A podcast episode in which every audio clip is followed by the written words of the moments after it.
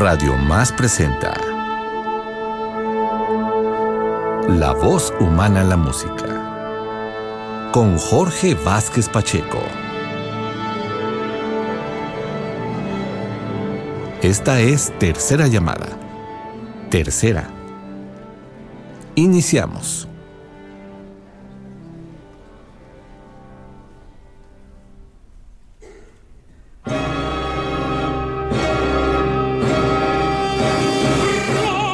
Llevaremos a ustedes el estreno radiofónico de La violación de Lucrecia, ópera del británico Benjamin Britten que nos narra una leyenda del historiador Tito Livio sobre la caída de la monarquía romana. Impuesto por los etruscos, el príncipe Tarquino gobierna al pueblo tiránicamente. Con sus jefes militares apuesta sobre la pureza de sus mujeres y luego de una serie de acontecimientos que culminan con la violación y suicidio de Lucrecia, estalla una revuelta popular que derriba la monarquía para abrir paso a la república. La acción se desarrolla en Roma hacia el año 500 antes de la era común. En este prólogo, con el telón cerrado, una voz acusa a Tarquino el soberbio de traidor y de abrirse paso, apelando a la corrupción. Se casó con la hija del rey, a la que asesinó poco después. Luego desposó a su cuñada, viuda ambiciosa, que había envenenado a su primer marido. Con el telón cerrado, la voz femenina secunda las acusaciones y la voz masculina señala. Veremos las pasiones de aquellos años a través de los ojos que una vez lloraron con las propias lágrimas lágrimas de Cristo. If piety impeded him, he'd pray with it. If greed he'd bribe it,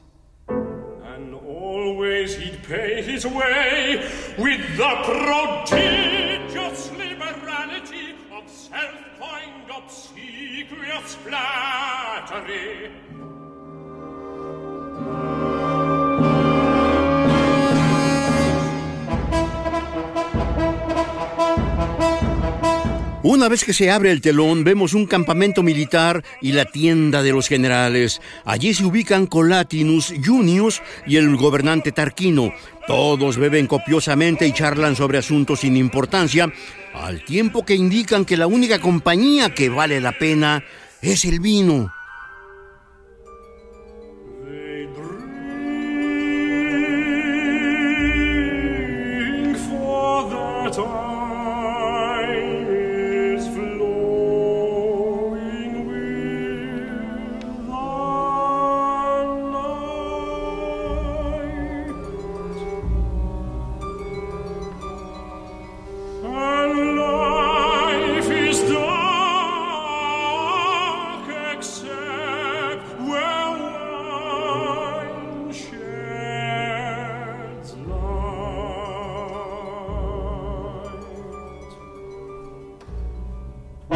But the officers are not generally drunk, so early. But each is last is the worst philosopher. Logic limps on a rule, Cupid flies there sooner. Lord, is white, is white, is white.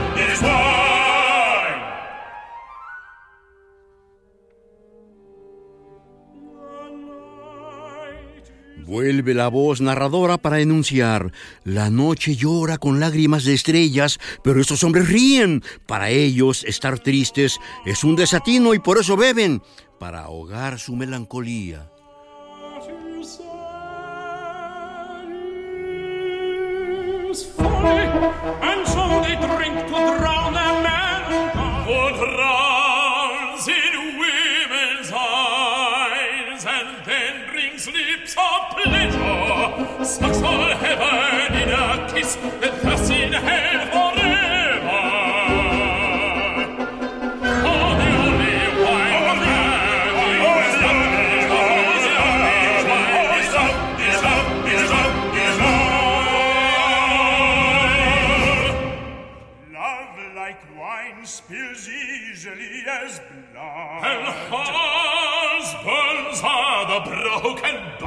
Last night some generals rode back to Rome to see if their wives stay chaste at home.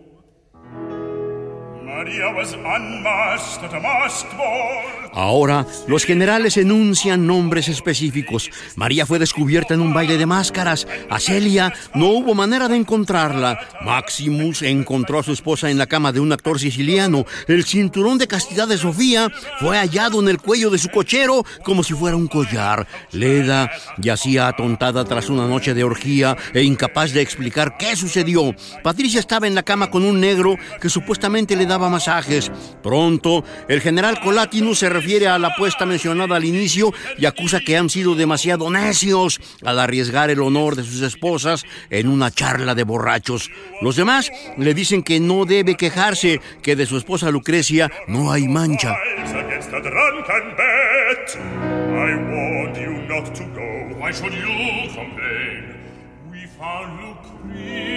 Lucretia safe at home. The only wife who stood the test. And Collatinus has won the bet. Tarquino indica que aquella apuesta la ganó Colatinus. Ahora Junius es un cornudo, un gallo sin cresta. Pero este señala que Tarquino también lo es y que Roma se ha convertido en un burdel. Mi esposa es infiel, pero también lo son las tuyas, puesto que siendo soltero solo conoces la fidelidad de las prostitutas. Este se enfada y grita, te olvidas que soy el príncipe de Roma. De inmediato procederán a las agresiones y se acusan mutuamente de vividor, usurero, libertino, eunuco, rata y mil lindezas más. With a negro it's better to be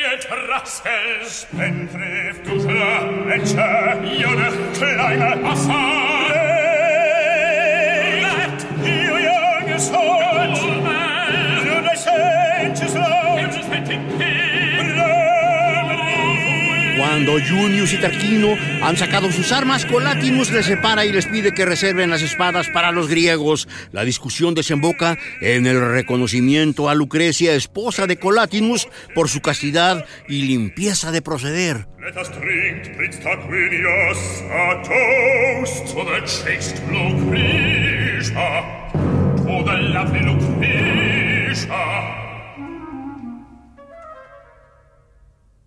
La voz narradora indica ahora que Colatinus fue astuto políticamente al elegir una esposa casta. Gracias a su Lucrecia, brilla, tiene suerte y es muy afortunado. Y luego procede a enunciar con qué facilidad los celos anidan en un corazón pequeño y no cejan hasta destruirlo. Pronto escucharemos a Junius referirse a Lucrecia con rencor. Colatinus sale de la tienda acusando a su compañero de hostilidad contra su esposa. Qué injusto es de tu parte dejar escapar tanta rabia contra ella. ¿Por qué eres tan malvado? ¿Por qué tan celoso? El dolor por la infidelidad de Patricia te ciega. Cuando Colatinus se retira molesto por las injurias escuchadas, Junius argumentará que si las mujeres son virtuosas es porque no han tenido la oportunidad de otra cosa. Para este militar, todas las damas son unas rameras son castas cuando nadie las tienta. Tarquino decide que habrá de comprobar a todos que Lucrecia es honorable y sale de la tienda.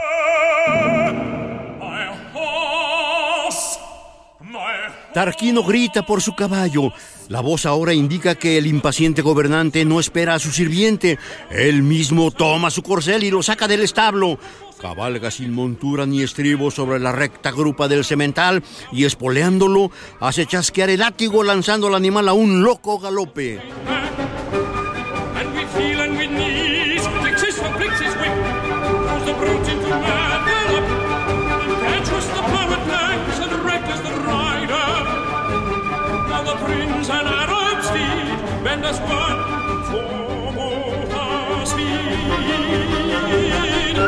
We're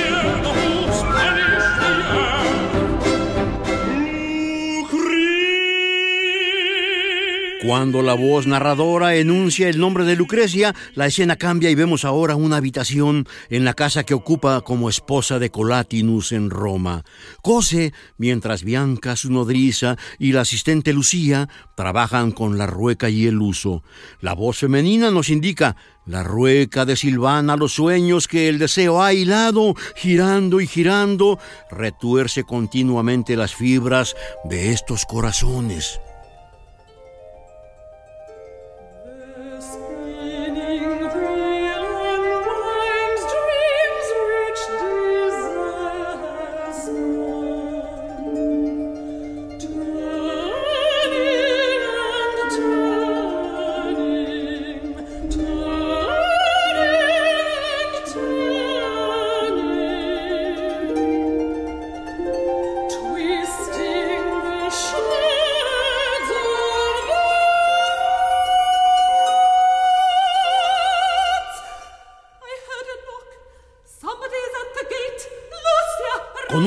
Lucrecia detiene el trabajo. Escuchen, un ruido en la puerta. Alguien está junto a la reja. Lucía, ve y mira. Quizás sea un mensajero. ¡Corre, Lucía!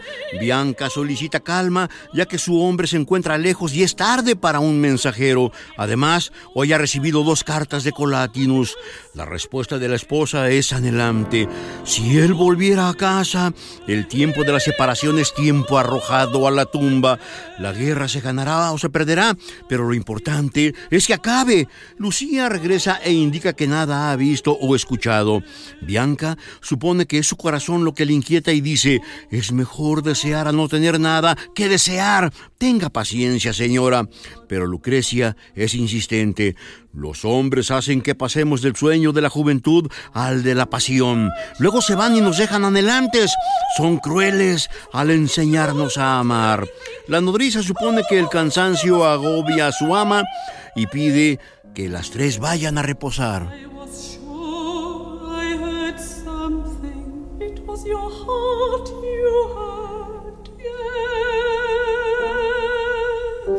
Runs after him beat, like a lost child.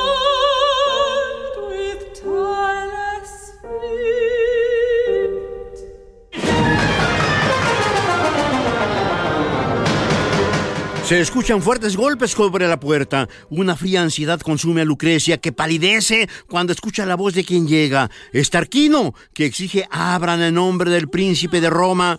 Cuando le dan el paso, entra y besa la mano de Lucrecia mientras las sirvientes se inclinan respetuosamente. La voz narradora masculina nos indica que sus ojos salvajes se posan demasiado sobre los pechos de la dama. Luego, la voz femenina reitera las preguntas de Lucrecia acerca de su esposo. ¿Goza de cabal salud? ¿El ejército avanza? ¿Qué trae a su Alteza aquí de noche y con tanta prisa? Tarquino se ríe de los temores y exige un vaso con vino, además de la hospitalidad que merece como gobernante impuesto por los etruscos. Pronto, la voz femenina nos dirá que el palacio etrusco está cerca, al otro lado de la ciudad, pero la etiqueta impone lo que la razón querría rechazar. Es necesario brindar hospitalidad. Por tanto, Lucrecia conducirá a Tarquino hacia una habitación. The prince bows over Lucretia's hand. His unruly eyes run to her breast, and there with more thirst than manners rest. Lucretia asks for the news.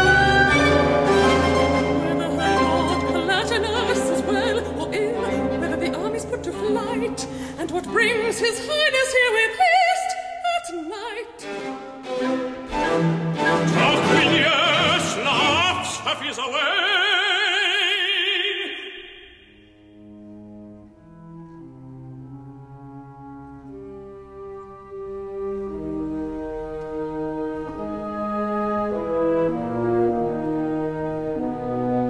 Estamos ahora en el acto segundo.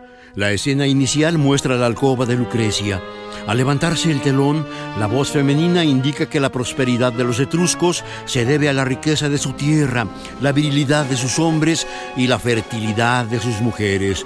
Luego de indicar que ha sido gracias a ellos que Roma es una gran ciudad, menciona, pero todo su arte está ligado a esta paradoja, la pasión por crear y una lujuria letal. Detrás del cuello de un cisne pintaban un zorro y un falo de madera se erguía sobre sus tumbas.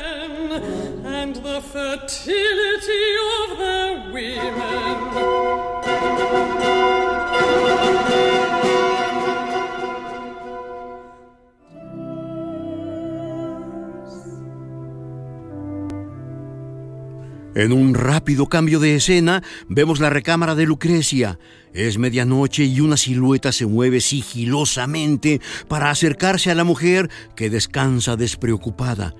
Pronto las voces narran lo que muestra el escenario. Ella duerme como una rosa en la noche, resplandece como un lirio sobre el agua del lago. Los párpados cubren sus ojos que sueñan, intentando rastrillar la superficie y explorando lo más profundo, en busca de tesoros sumergidos en el profundo sueño.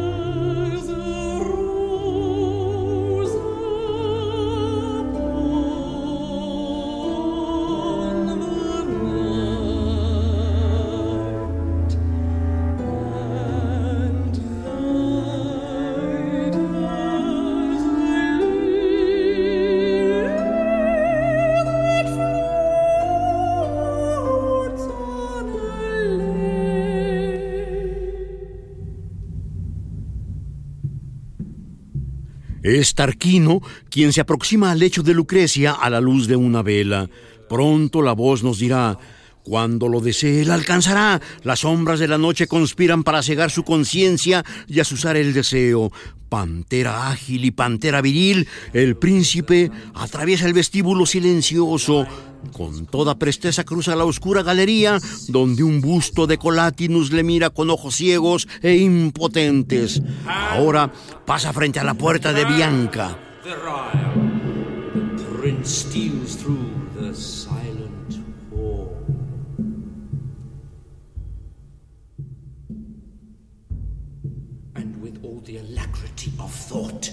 Crosses the unlit gallery where a bust of Calatinus stares at him with impotent blind eyes. Now he's passing Bianca's door. Wake up, old woman! Despierta, vieja, advierta a tu señora. Mira cómo la lujuria se escabulle. Lástima que el pecado tenga tanta elegancia, que se mueva como la virtud. ¡Atrás, Tarquino!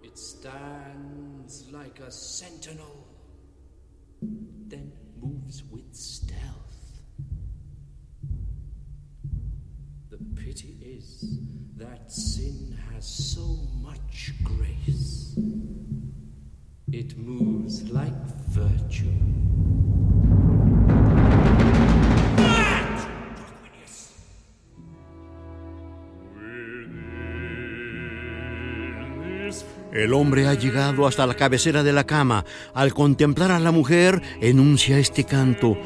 Frágil recipiente luminoso, parece una crisálida contenida dentro de su capullo de seda. Cuán afortunada es esta lucecita que conoce su desnudez y cuando se extingue la envuelve con su oscuridad yaciendo junto a ella toda la noche. Una belleza así nunca es casta. Si no se le disfruta, es un desperdicio. Despierta, Lucrecia.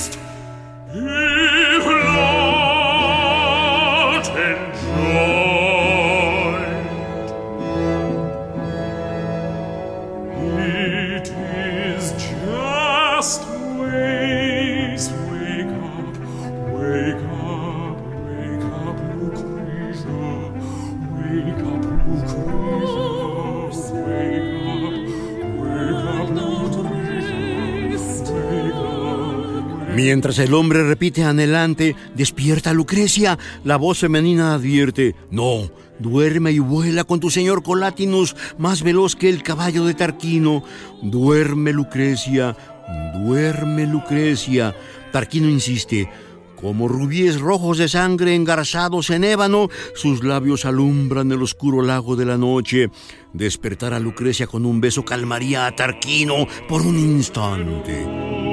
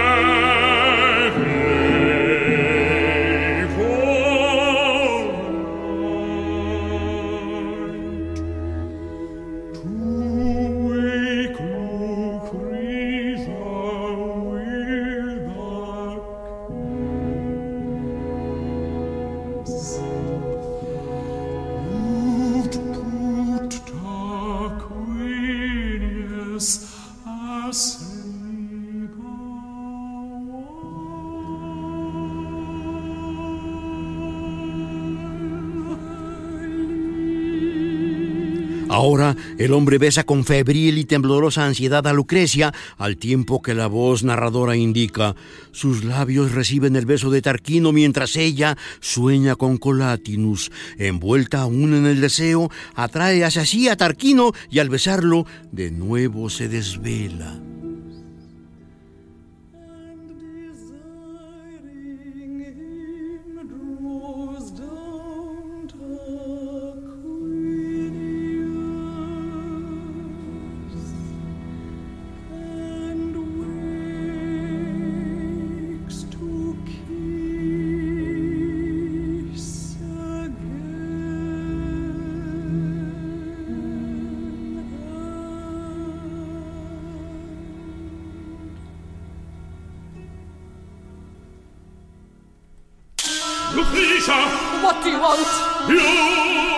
La mujer despierta sobresaltada y se sorprende al descubrir al gobernante junto a su lecho. La petición es abierta y descarada. ¿Es a ti a quien quiero? Ella responde que en el bosque de sus sueños él ha sido siempre el tigre. Mientras se resiste, Tarquino indica que desea esos labios.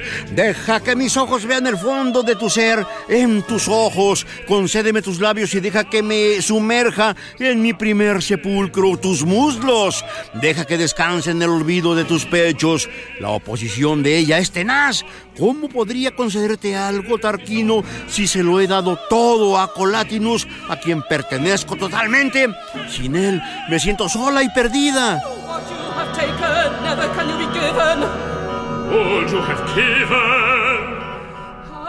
Could I give Tarquinius, since I have given to Colatinus, in whom I am holy, am only, and without whom I am lonely? Yet the linnet in your eyes lives with desire, and the cherries of your lips are wet with wanting. Can you deny your blood's dumping? I deny, I In deny. her eyes your young blood sighs, and denies refusal, and denial of your lips may lie. You lie, you lie. Can you refuse your blood, sister?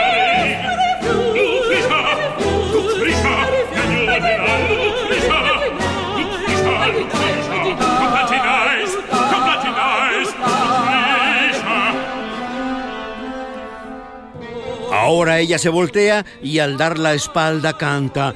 Oh, mi adorado Colatinus, tú me has amado tanto, has afinado mi cuerpo como un casto laúd de plata y así has mantenido mi sangre como la propia pureza de tu amor. Tarquino ahora recurre a la rudeza mientras acusa, una belleza como tú no puede ser casta, a menos que todos los hombres sean ciegos. Demasiado tarde, Lucrecia, demasiado tarde.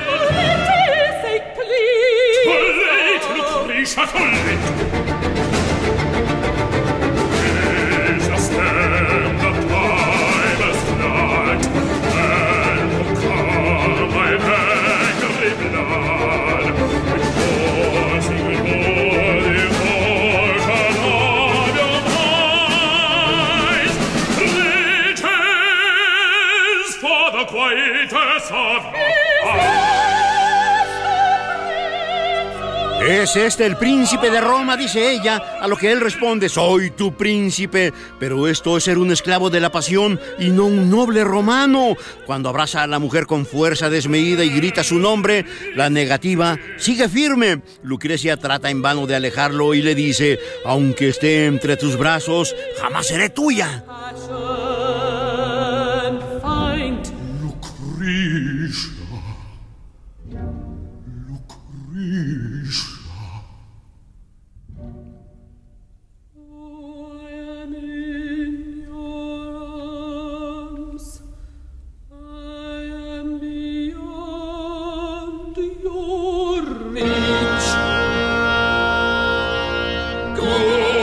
Ahora las voces narradoras claman, vete Tarquino antes que el gélido fruto de sus senos te queme las manos y consuma tu corazón con ese fuego que solo se apaga con un deseo mayor. Vete antes de que tu proximidad tiente a Lucrecia a rendirse ante la fuerza de tu virilidad. Poco después, todos unen su canto en esta vorágine de voluntades enfrentadas. Lucrecia grita que si la belleza conduce a esto, no es otra cosa que pecado. Él responde que aunque su sangre es muda, habla, y aunque la sangre es ciega, encuentra. Ahora arrebata las sábanas de la cama y amenaza a Lucrecia con su espada.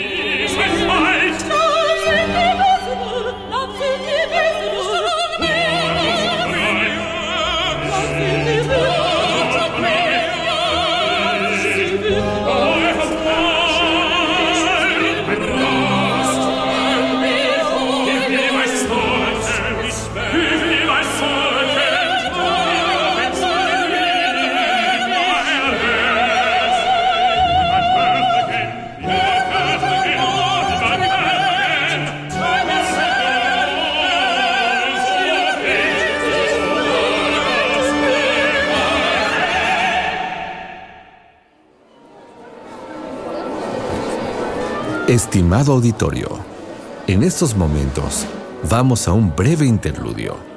Regresamos en unos instantes en La voz humana en la música.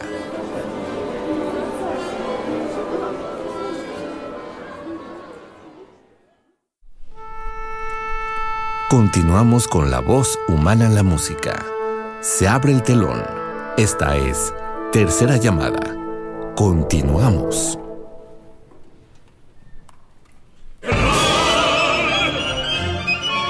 La agresión se ha consumado. De inmediato las voces desde fuera del escenario se unen para condenar.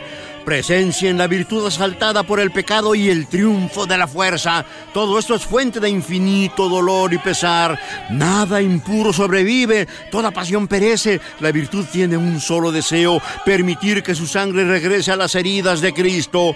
Oh, tú que eres desconocida para el mundo, María, Madre de Dios, ayúdanos a sobrellevar el pecado que es nuestra naturaleza. Con la reiteración de estas palabras se da una escena tortuosamente prolongada.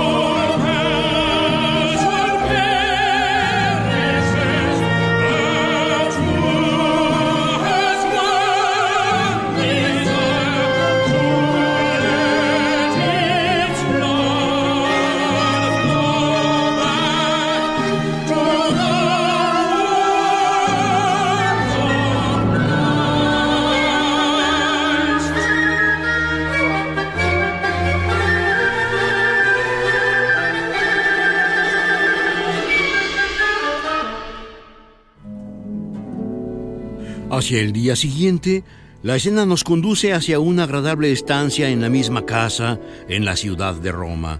En el desayunador, distante de la recámara de Lucrecia, vemos a Bianca y Lucía, quienes admiran la belleza del resplandeciente día que apenas inicia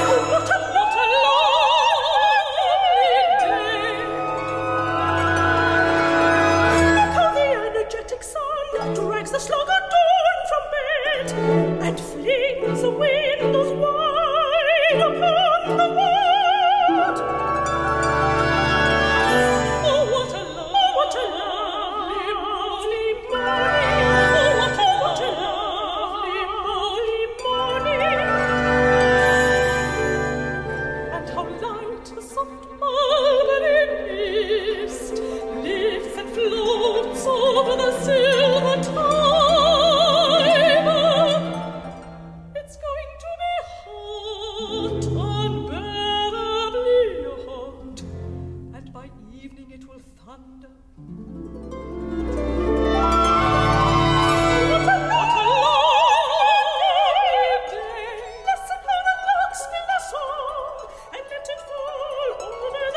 Lucía dice que las alondras dejan caer sobre la ciudad de Roma un canto que parece cascada e indica que hace mucho tiempo esperaba un día como este. Pronto ve que se acerca el jardinero con un tesoro floral, descienden y recogen cestos colmados de flores. Bianca dice que son como si los dioses hubieran arrojado las estrellas a sus pies y tratarán de arreglarlas para el príncipe Tarquino.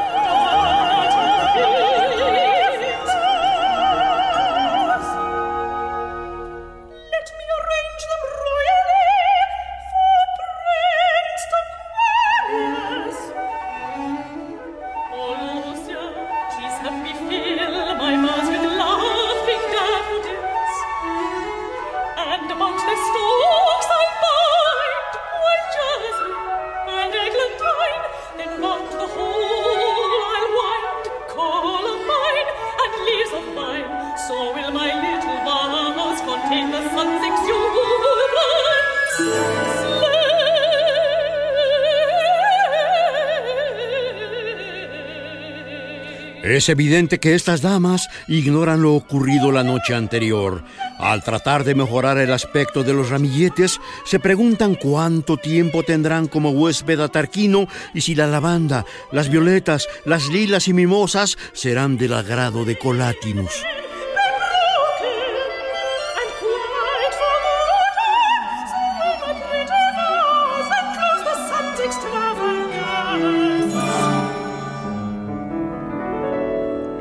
Damas asistentes detienen su labor cuando advierten que Lucrecia ha salido de su alcoba. De inmediato proceden al saludo y le dicen que esperan que haya tenido dulces y felices sueños.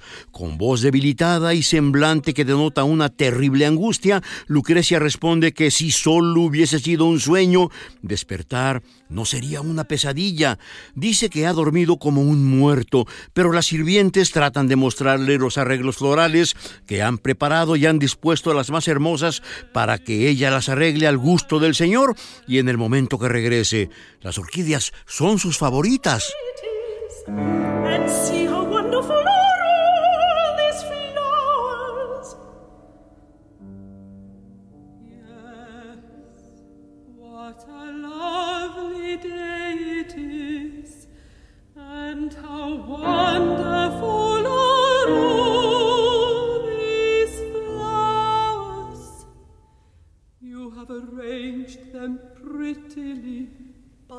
Have left his lordship's favourite flowers for you to do. How kind of you! Where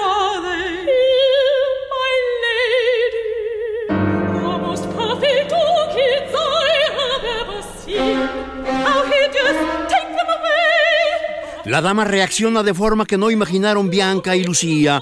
Pierde los estribos y exige que las orquídeas sean retiradas de allí. No quiere verlas ni arreglarlas. Luego exige a Lucía que envíe un mensajero a Colatinus.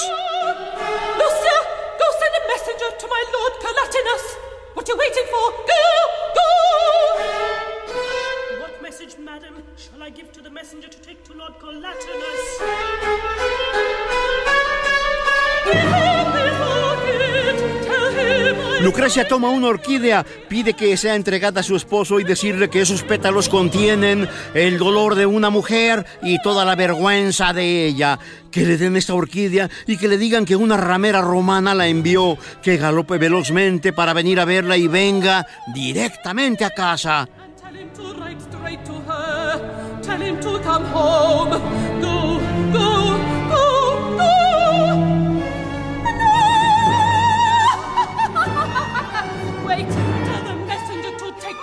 Pero pronto modifica el mensaje. Espera, di al mensajero que tome mi amor. Dale mi amor al mensajero. También le darás mi amor al escudero y al cochero también. Deprisa, deprisa, pues todos los hombres aman a la casta Lucrecia. De inmediato, toma las flores de los cestos y confecciona una burda corona con las orquídeas.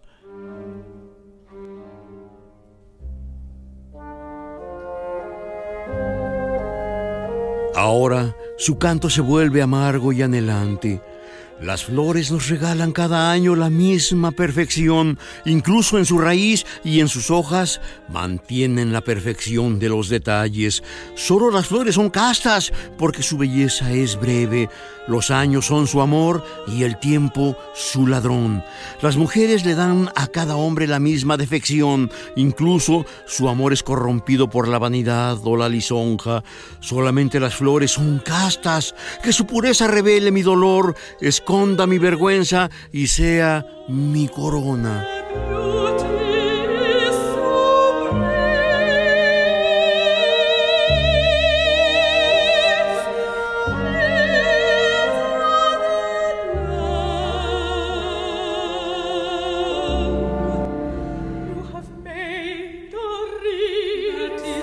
Bianca se sorprende y pregunta por qué esa corona. Lucrecia responde que Bianca misma le enseñó a entrelazar flores cuando niña. ¿Recuerdas que fue ayer o hace un siglo? ¿Lo recuerdas?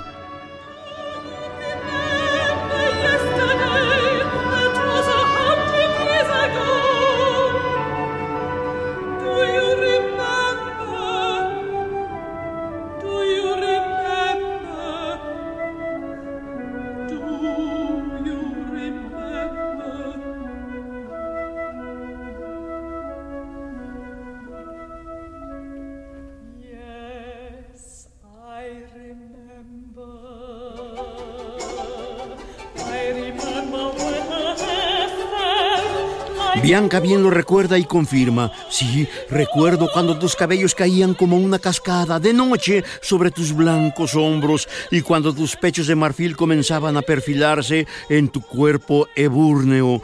Y recuerdo cómo corrías en el jardín de sus ojos para ir al encuentro de Colatinus. Sí, lo recuerdo, lo recuerdo.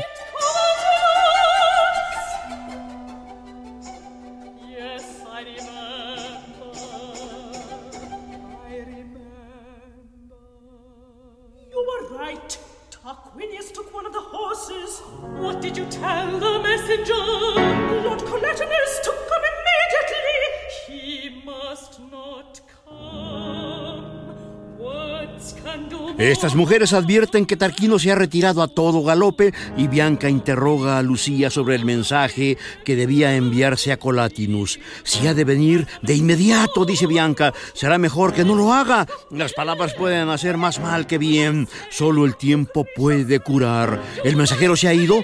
No, todavía no, responde Lucía. Hay que detenerlo y debe ser deprisa. Todo en contra de los deseos de Lucrecia. Pero todo es en vano. Colatinus, acompañado de Ya se encuentra allí.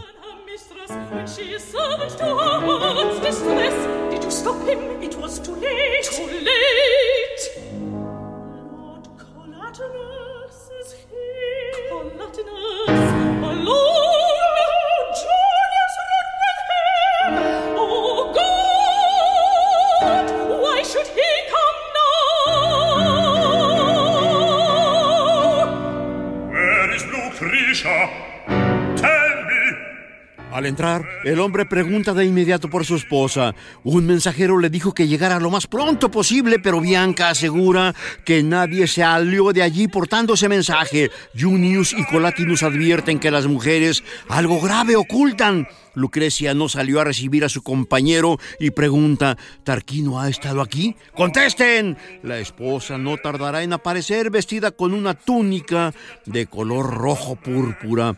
Es un atuendo de luto. Lentamente se aproxima hacia Colatinus.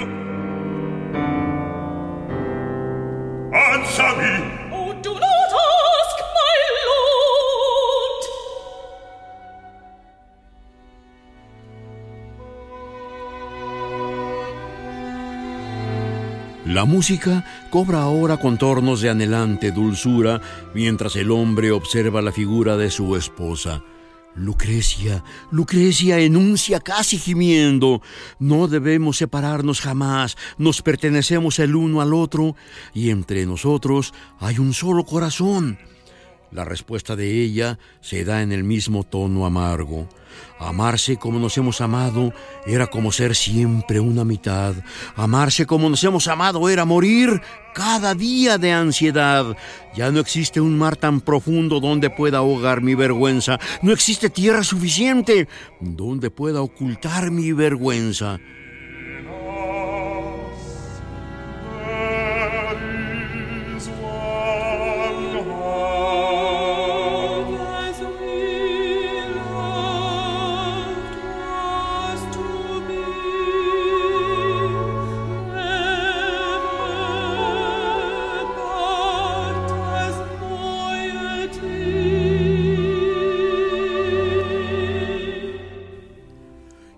Aquí la dolorosa confesión. Mírame y escucha mi relato, que dejará petrificados tus dulces ojos, torturará tu corazón y te hará crujir los huesos de dolor por la profundidad de la pena. Anoche Tarquino me ha robado la paz y me desgarró la tela de nuestro amor. Lo que nosotros tejimos, Tarquino lo ha destrozado. Lo que te he dicho, no lo podremos olvidar. Nuestro amor fue demasiado precioso para que la vida lo tolerara o que el destino impidiera que lo mancillasen.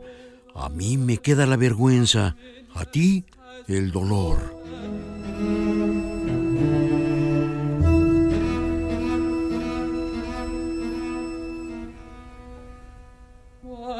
Have spoken never can be forgotten.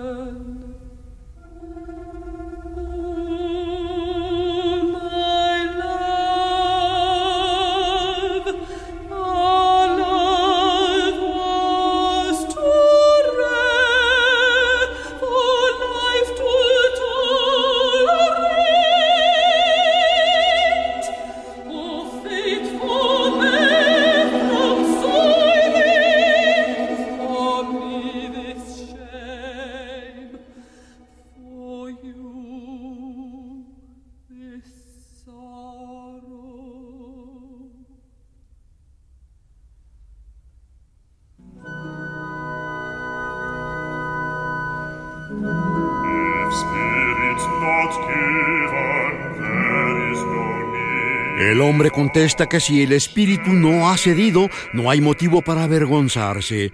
La lujuria es de quien viola, en eso está la vergüenza. Lo que Tarquino ha arrancado puede olvidarse, lo que a Lucrecia se le arrebató puede perdonarse. Dicho lo anterior, cae de rodillas ante su esposa.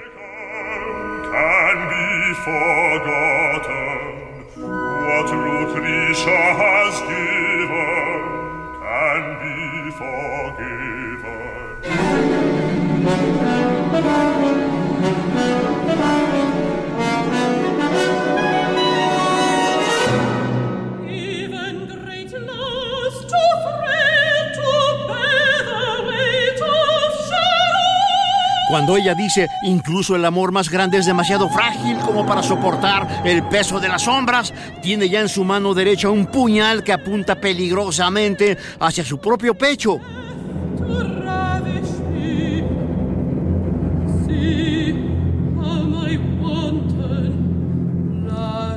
Luego de clavarse ella misma esa daga menciona, ahora seré para siempre casta, solo la muerte podrá violarme. Mira cómo mi sangre desbocada lava por completo mi vergüenza.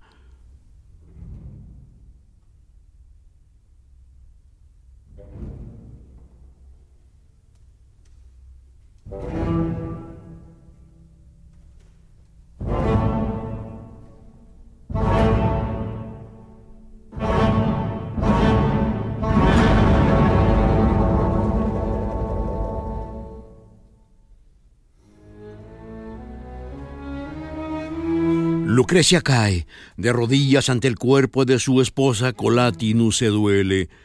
Esta mano muerta deja caer todo lo que mi corazón sostenía cuando estaba lleno, cuando jugaba como una pródiga fuente, con el amor abundante y prolífico. Así de breve es la belleza. ¿Eso es todo? Sí, es todo.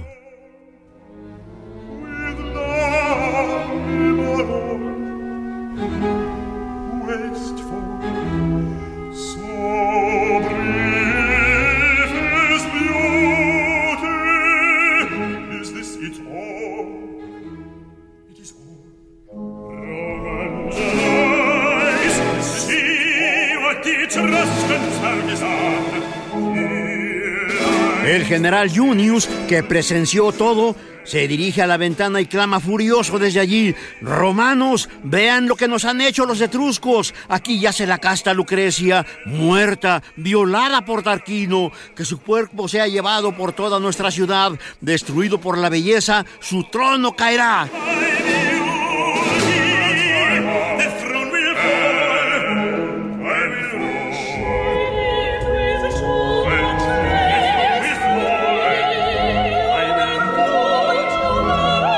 Al mismo tiempo, Bianca y Lucía desgranan su lamento sobre el cuerpo inmóvil de la mujer. Vivió con demasiada gracia para pertenecer a nuestra grosera humanidad. Por siempre nuestra vergüenza será lavada por su pureza.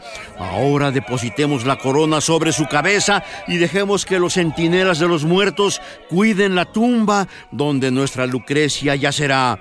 Así de breve es la belleza. Las voces ahora se suman para lamentar. ¿Cómo es posible que ella, siendo tan pura, deba morir?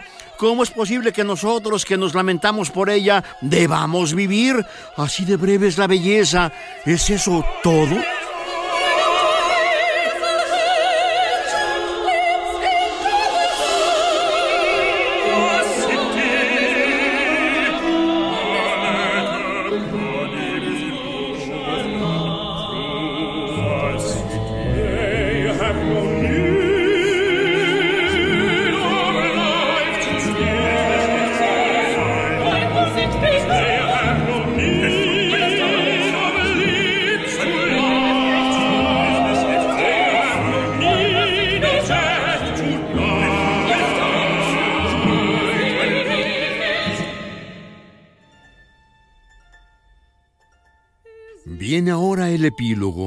Mientras Colatinus, Junius, Bianca y Lucía permanecen de rodillas en torno al cuerpo de Lucrecia, la voz narradora femenina eleva una intensa oración.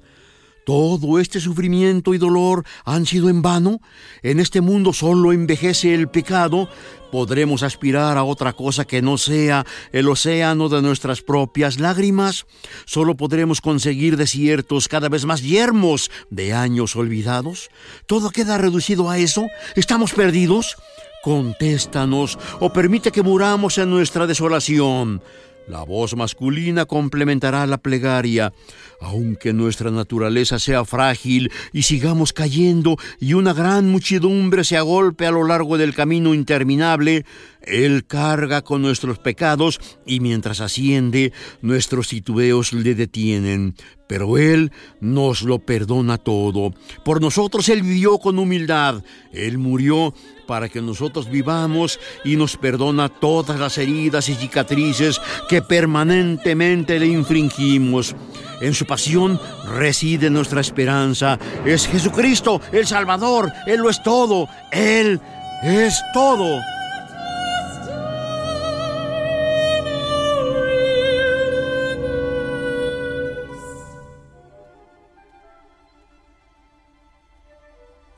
Las luces se apagan sobre el escenario y solo las dos voces son iluminadas por un leve rayo cenital. Desde el comienzo el gran amor fue mancillado por el destino o por el hombre.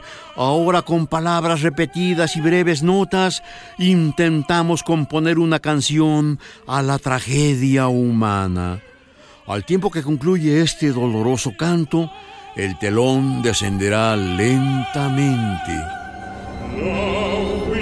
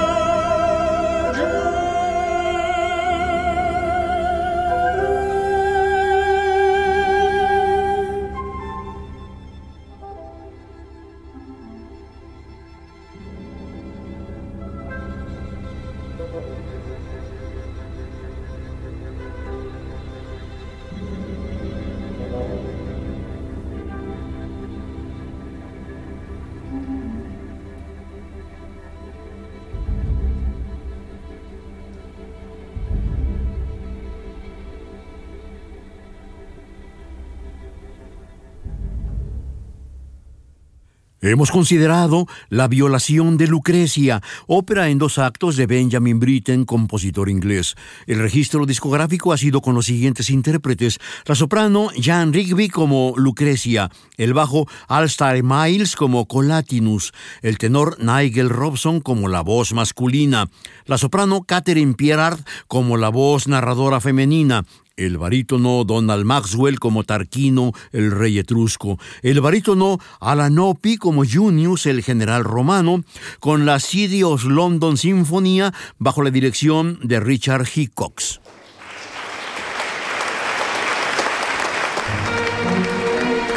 Radio Más presentó La voz humana en la música con Jorge Vázquez Pacheco. Te invitamos a sintonizarnos la próxima semana a través de Radio Más